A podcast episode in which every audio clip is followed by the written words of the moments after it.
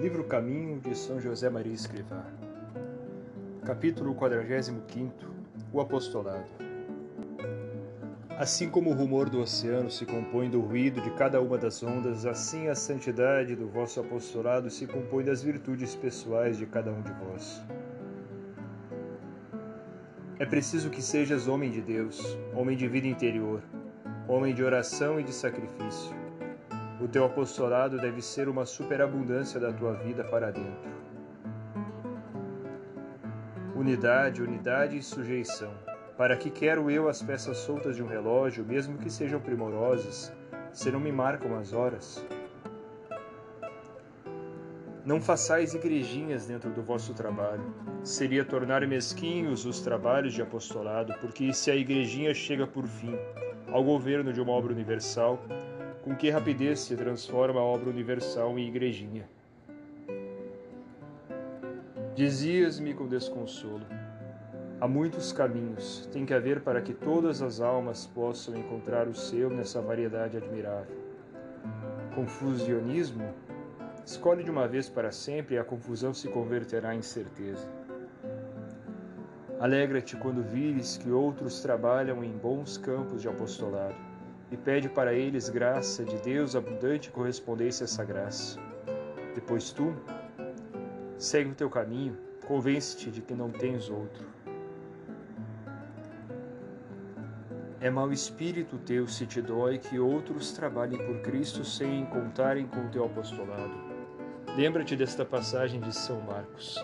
Mestre, vimos um que em teu nome expulsava os demônios e que não está conosco, e nós lhe o proibimos disse Jesus. Não lhe o proibais, pois ninguém que faça um milagre em meu nome falará depois mal de mim. Quem não está contra vós está convosco.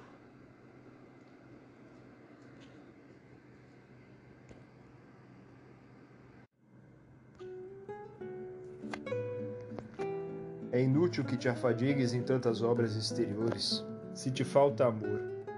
É como costurar uma agulha sem linha. Que pena se afinal tivesses feito o teu apostolado e não o seu apostolado. Com alegria te abençoo, meu filho, por essa fé na tua missão de apóstolo que te levou a escrever. Não há dúvida, o futuro é garantido, apesar de nós, talvez. Mas é preciso que formemos uma só coisa com a cabeça.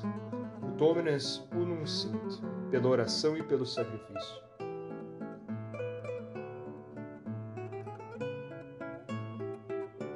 Os que deixando a ação para os outros oram e sofrem não brilharão aqui, mas como luzirá sua coroa no reino da vida. Bendito seja o apostolado do sofrimento.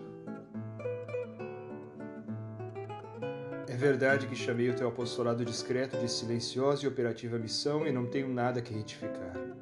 Parece-me tão bem a tua devoção pelos primeiros cristãos que farei o possível por fomentá-la para que pratiques como eles, cada dia com mais entusiasmo, esse apostolado eficaz de discrição e de confidência. Quando puseres em prática o teu apostolado de discrição e de confidência, não me digas que não sabes o que has de dizer, porque te direi como o Salmo. Dominus sabit verbum evangelizantibus virtute multa. O Senhor põe na boca dos seus apóstolos palavras cheias de eficácia.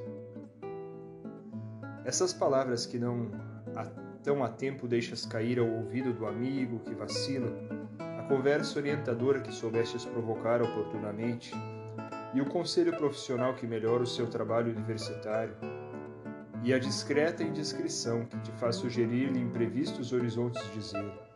Tudo isso é apostolado da confidência. Apostolado do almoço é a velha hospitalidade dos patriarcas, com o calor fraternal de Betânia. Quando se pratica, parece que se entrevê Jesus presidido como em casa de Lázaro.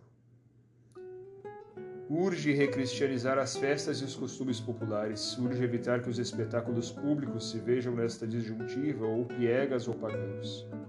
Pede ao Senhor que haja quem trabalhe nessa tarefa urgente a quem podemos chamar apostolado da diversão. Do apostolado epistolar me fazes um bom panegírico Escreves: Não sei como encher o papel falando de coisas que possam ser úteis a quem recebe a carta.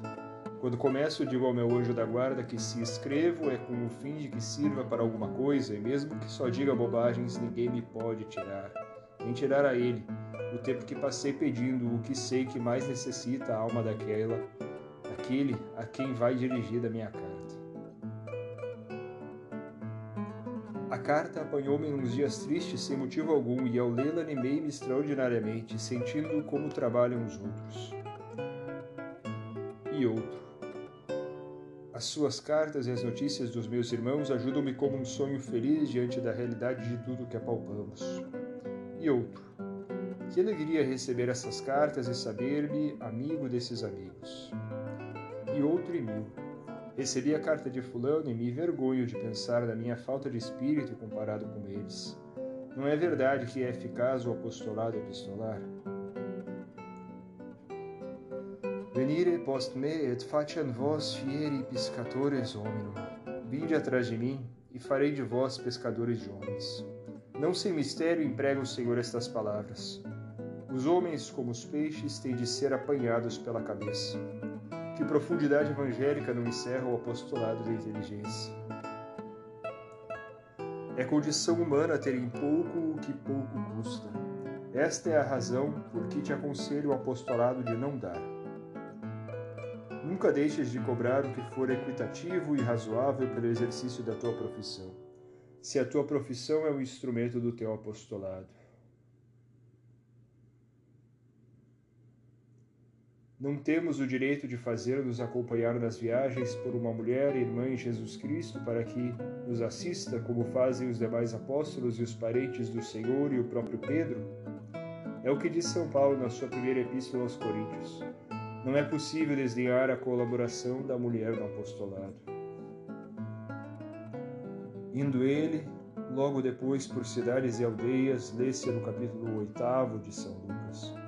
Pregava e evangelizava o reino de Deus. Acompanhavam-no os doze e algumas mulheres que tinham sido libertadas de espíritos malignos e curadas de enfermidades.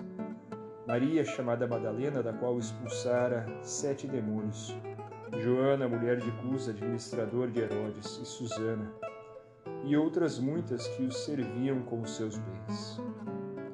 Copio e peço a Deus que, se alguma mulher me ler, se encha de uma santa inveja cheia de eficácia. Mais forte a mulher do que o homem e mais fiel na hora da dor.